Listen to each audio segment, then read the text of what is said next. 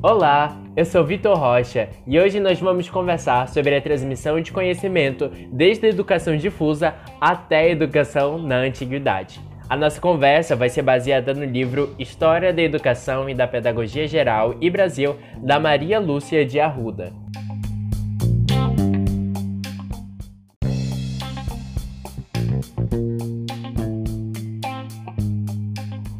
O caminho da educação difusa até a educação na antiguidade é longo.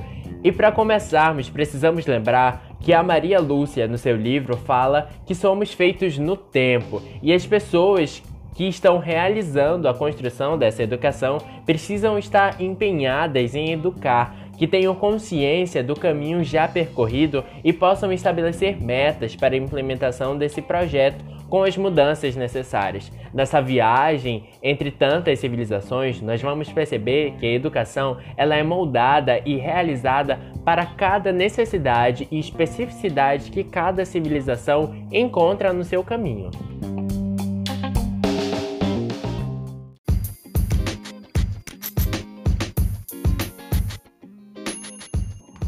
Começamos então a nossa reflexão sobre a educação difusa, a maneira de transmissão de conhecimento utilizado pelas comunidades que existiram ali na, entre aspas, pré-história. Essas comunidades, elas eram ágrafas, ou seja, elas não utilizavam a escrita como nós compreendemos hoje. A sua principal utilização de comunicação era a oralidade, a maneira de falar que ensinava. Naquele tempo não existia uma necessidade de o que nós hoje entendemos como escolas nessas comunidades, até porque a escola ela vai ser inventada muito mais para frente.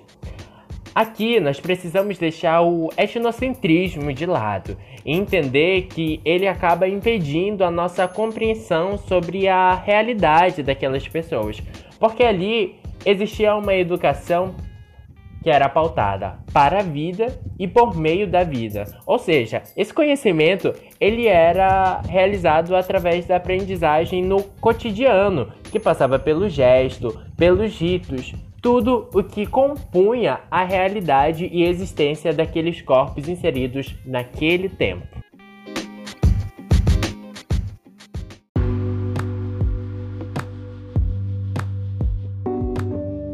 Caminhando na estrada do tempo, nós chegamos até a Antiguidade Oriental, o Egito, a Mesopotâmia, a Índia e a China. Essas civilizações fizeram uso da educação tradicionalista, onde a escrita era voltada para a realização de registros, uma escrita documental. As funções monopolizavam a escrita em meio à população analfabeta. Os saberes representavam uma forma de saber, eram poucos os que detinham a escrita em suas mãos.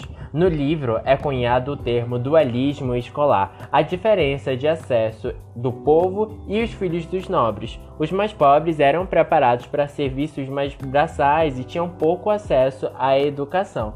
Já os filhos dos nobres eram preparados para importantes funções, como os administrativos. Os pobres, a grande massa, era excluído da escola e direcionado para o trabalho no campo.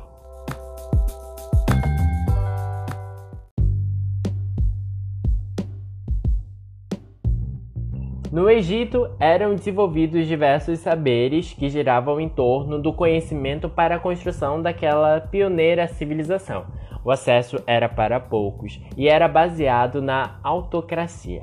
Na Mesopotâmia, entre aspas, uma civilização impregnada de misticismo, fecha aspas, era muito parecido com o Egito.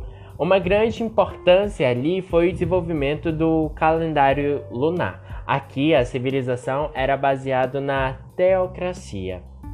A Índia, por sua vez, direcionava uma educação de qualidade para aqueles que faziam parte das castas mais altas.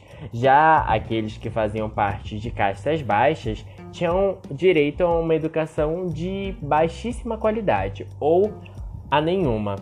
Ali o budismo e o brahmanismo, que fazem parte do hinduísmo, foram importantes para o desenvolvimento de saber naquela civilização ainda não se tinha um espaço físico voltado para o desenvolvimento educacional era realizado ao ar livre. Na China, sempre conhecida pelo seu tradicionalismo, a sua educação não fugia desse espaço, sem grandes mudanças. A educação era conservadora, rigorosa, dogmática e técnica, voltada para memori memorização.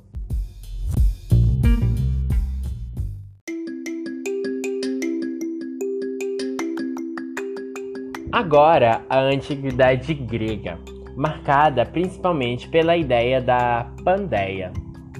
A Grécia prezava pela autonomia, por isso a criação de cidades-estados, que se denominavam, pertencentes a elas, os helenos.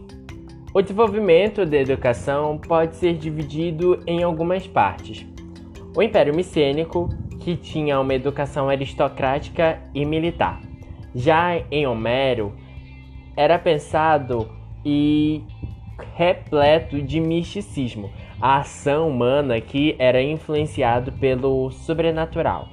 No tempo arcaico, foi marcada pela lenta passagem do predomínio do pensamento mítico para a reflexão mais racionalizada e principalmente para a discussão. Aqui foram adicionados a escrita, o uso da moeda, a legislação realizada pelo legis legislador e a cidade-estado. Falar de Grécia é pensar no tempo clássico. Aqui foi o apogeu da arte, da literatura e da filosofia, herança que nós recebemos no Ocidente. No tempo helenístico, foi a decadência da política, a fusão entre a tradição grega e a oriental. Quando cresce e se desenvolve a educação e cultura helenística.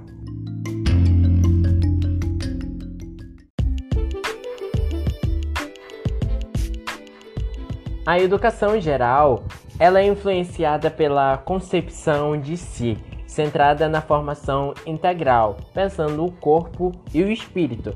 É quando é desenvolvido a ideia da paideia, a formação integral e constante do indivíduo. A educação se dava no meio familiar e também na polis, um começo do que viria a ser a escola, que era um lugar de ócio, dirigido para poucos, unicamente para a elite é quando começa também a transmissão de saberes através do teatro. Em Homero, a formação era militar e para nobres.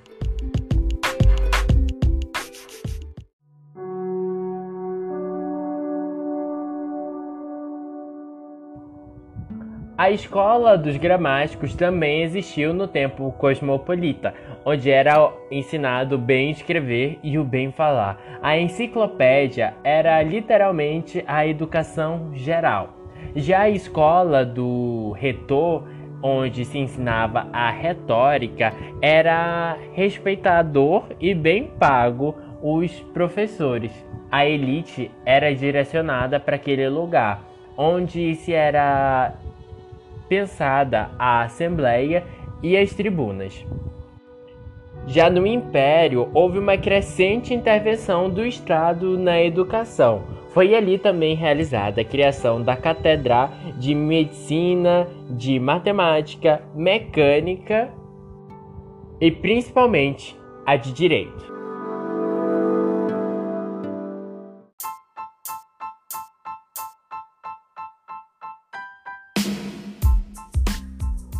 Eu sou Vitor Rocha e essa foi a nossa viagem da educação difusa até a antiguidade romana. Eu espero que você tenha gostado e até a próxima.